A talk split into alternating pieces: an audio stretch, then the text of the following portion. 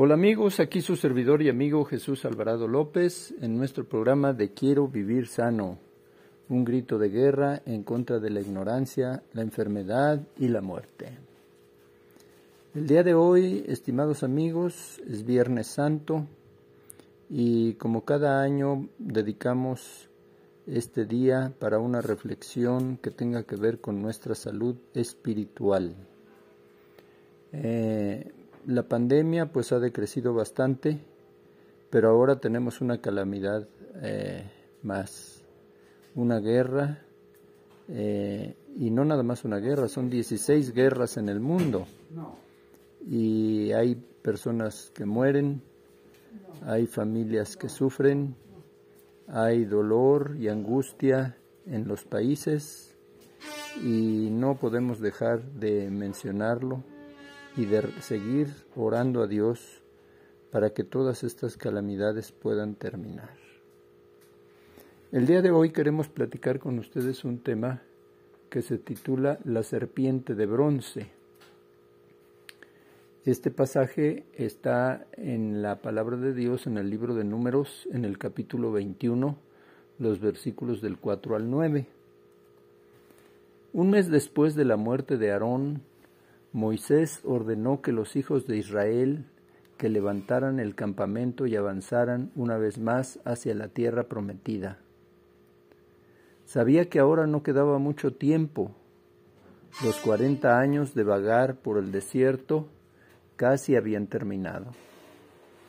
Muchos en el campamento, además de Moisés, habían estado contando esos años, desde la gran rebelión de Coré, Datán y Abiram, Miles de niños y niñas habían llegado a la edad adulta en esa tierra calurosa, seca y desolada, en la cual ellos habían sido forzados a vivir. Ellos se habían casado y tenían sus propios hijos, esperando que pasaran los años y añorando el día en que se les permitiera entrar en Canaán. Cuán lentamente habían pasado los años, diez, veinte, treinta años, cada uno marcado por más y más funerales, a medida que los ancianos que habían salido de Egipto morían. Parecía que los cuarenta años de errar por el desierto nunca terminarían. Ya solo faltaban dos años más para los cuarenta. Pero ahora vino una grave decepción.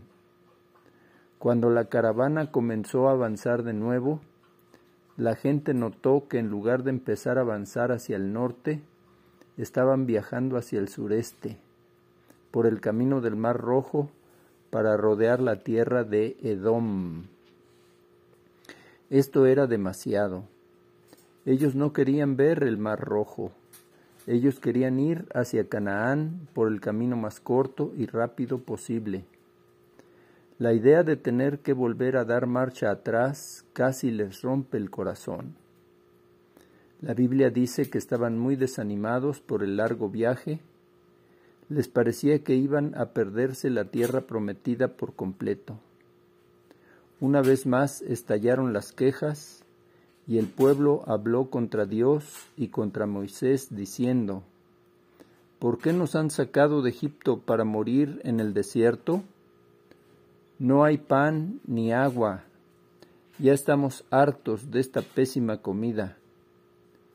Parecía que, que, iba a haber otra gran rebelión, pero de repente sucedió algo que lo cambió todo. Aparecieron serpientes venenosas por todo el desierto, miles y miles de ellas. Se metieron en las tiendas de campaña, en la ropa de cama, en las carretas, en los víveres. Estaban en todo lugar. Fue espantoso. Miles fueron mordidos y morían.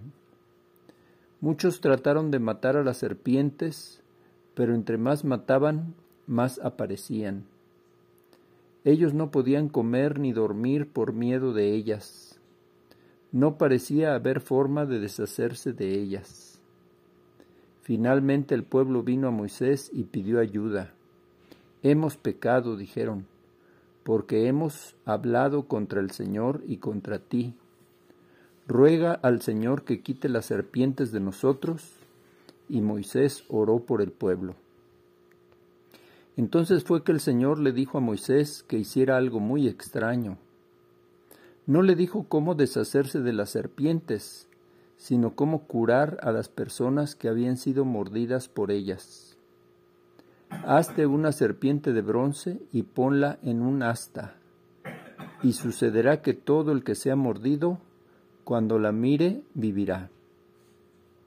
Así Moisés hizo una serpiente de bronce y la puso sobre un asta, y sucedió que si una serpiente mordía a alguien, cuando veía a la serpiente de bronce vivía. Me llama la atención que hasta nuestros días hay una reminiscencia de estas cosas en los símbolos que usan los trabajadores de la salud. Muchos tienen esa asta con la serpiente enredada. Entonces pasó algo maravilloso. De todas partes del campamento se escuchaban expresiones de júbilo. Estoy curado, estoy curado. Cuando los moribundos, mirando a la serpiente de bronce, se encontraron a sí mismos completamente curados. Puedo ver a una madre sosteniendo a su pequeño en sus brazos. Ella está desesperadamente preocupada por él porque está muriendo por la mordedura de una serpiente. El veneno lo está matando en pocos minutos él estará muerto. Ella trata de que él mire a la serpiente de bronce colgada del asta. Mira, cariño, mira. Ella grita frenéticamente. ¿Mirar a qué? pregunta el pobre chico débilmente. La serpiente, la serpiente de bronce, solo mira y vivirás. Lentamente el niño gira la cabeza, ahora una sonrisa aparece en su rostro el dolor se ha ido y él se siente mejor de inmediato. Vamos a hacer una pausa y continuamos en un momento más. Hola amigos, aquí su servidor y amigo Jesús Alvarado López en nuestro programa de Quiero vivir sano, un grito de guerra en contra de la ignorancia, la enfermedad y la muerte. El día de hoy, por ser Viernes Santo, una reflexión espiritual acerca de salud espiritual la serpiente de bronce. En todo el campamento, escenas como esta estaban sucediendo mientras los hijos de Israel aprendían la lección que tanto necesitaban, el poder de la fe en la palabra de Dios. Por supuesto que no era la serpiente de bronce la que les había ayudado, para nada. Una serpiente de bronce no podría ayudar a nadie como tampoco un elefante de bronce o un cabrito de bronce. Pero cuando ellos hicieron exactamente lo que Dios les había indicado y miraron a la serpiente, su fe y su obediencia trajo el poder de Dios a sus vidas y ellos fueron sanados. Todos los seres humanos hemos sido mordidos por la serpiente antigua, llamada Diablo y Satanás. Todos traemos en nuestro ser el veneno del pecado que nos envilece. ¿Recuerdan la leyenda del abuelo Cherokee que hablaba eh, con sus nietos, que alguna vez les platiqué?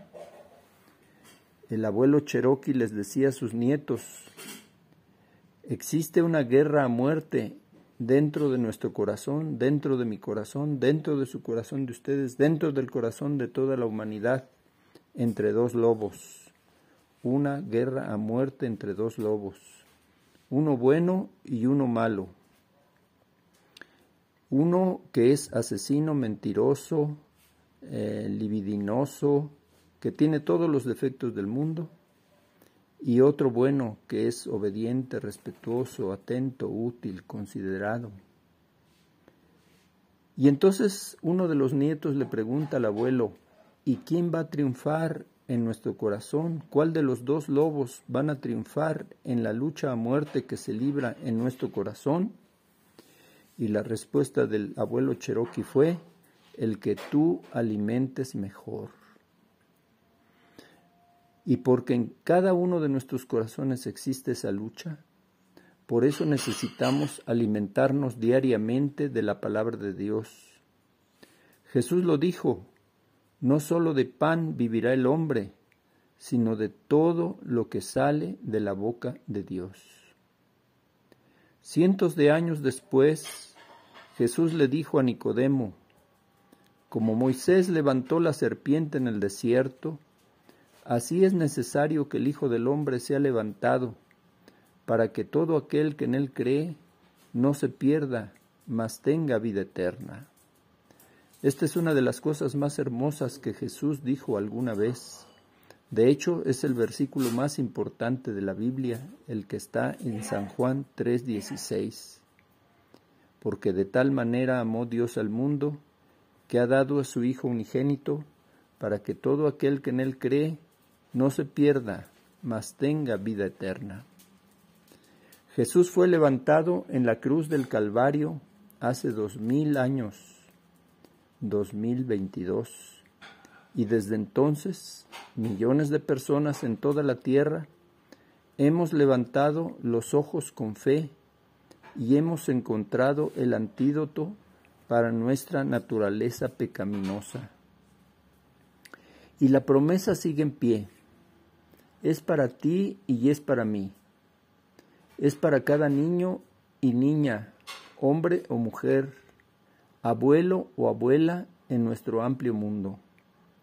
Hoy, cada vez que sientas que el veneno de los celos, los vicios, la ira, el miedo, la neurosis, la lujuria, la mentira, la codicia, etc., aparecen en tu vida, voltea los ojos a Jesús. Piensa en su cruz y recuerda su promesa de que todo aquel que en él cree no se perderá, sino que tendrá vida eterna. Y entonces la vida de Dios fluirá en tu vida con todo su poder sanador, purificador y perdonador. Hoy es Viernes Santo, un día muy apropiado para meditar en estas cosas.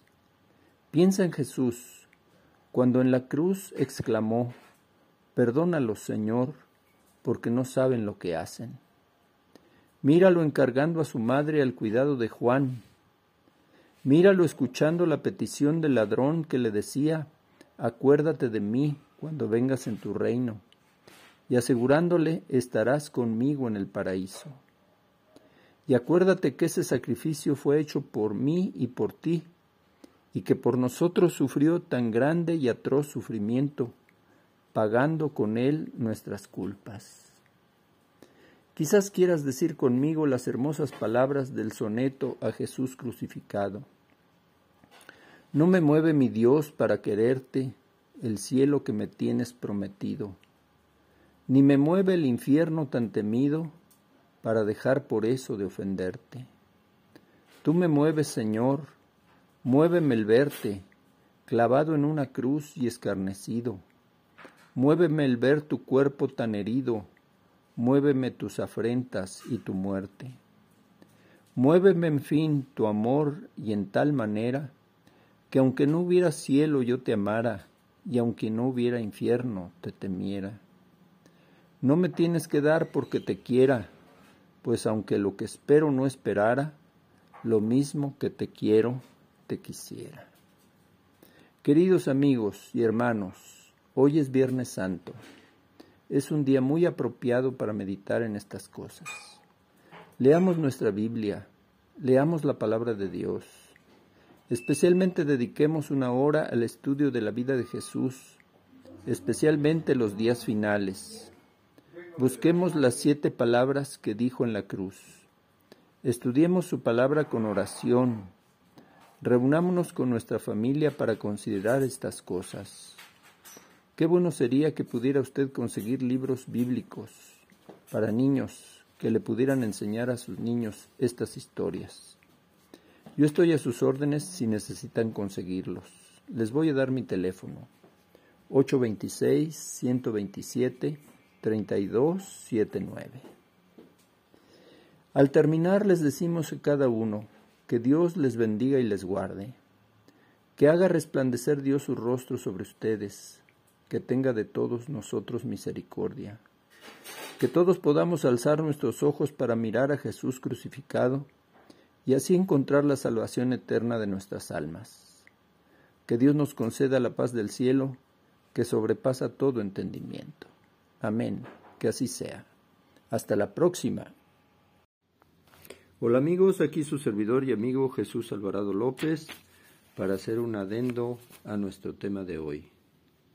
A propósito de este Viernes Santo, comparto del libro El deseado de todas las gentes, la página 703 y 704, y dice, El Inmaculado Hijo de Dios pendía de la cruz, su carne estaba lacerada por las azotes, aquellas manos que tantas veces se habían extendido para bendecir, estaban clavadas en el madero, aquellos pies tan incansables en los, en los ministerios de amor, estaban también clavados a la cruz.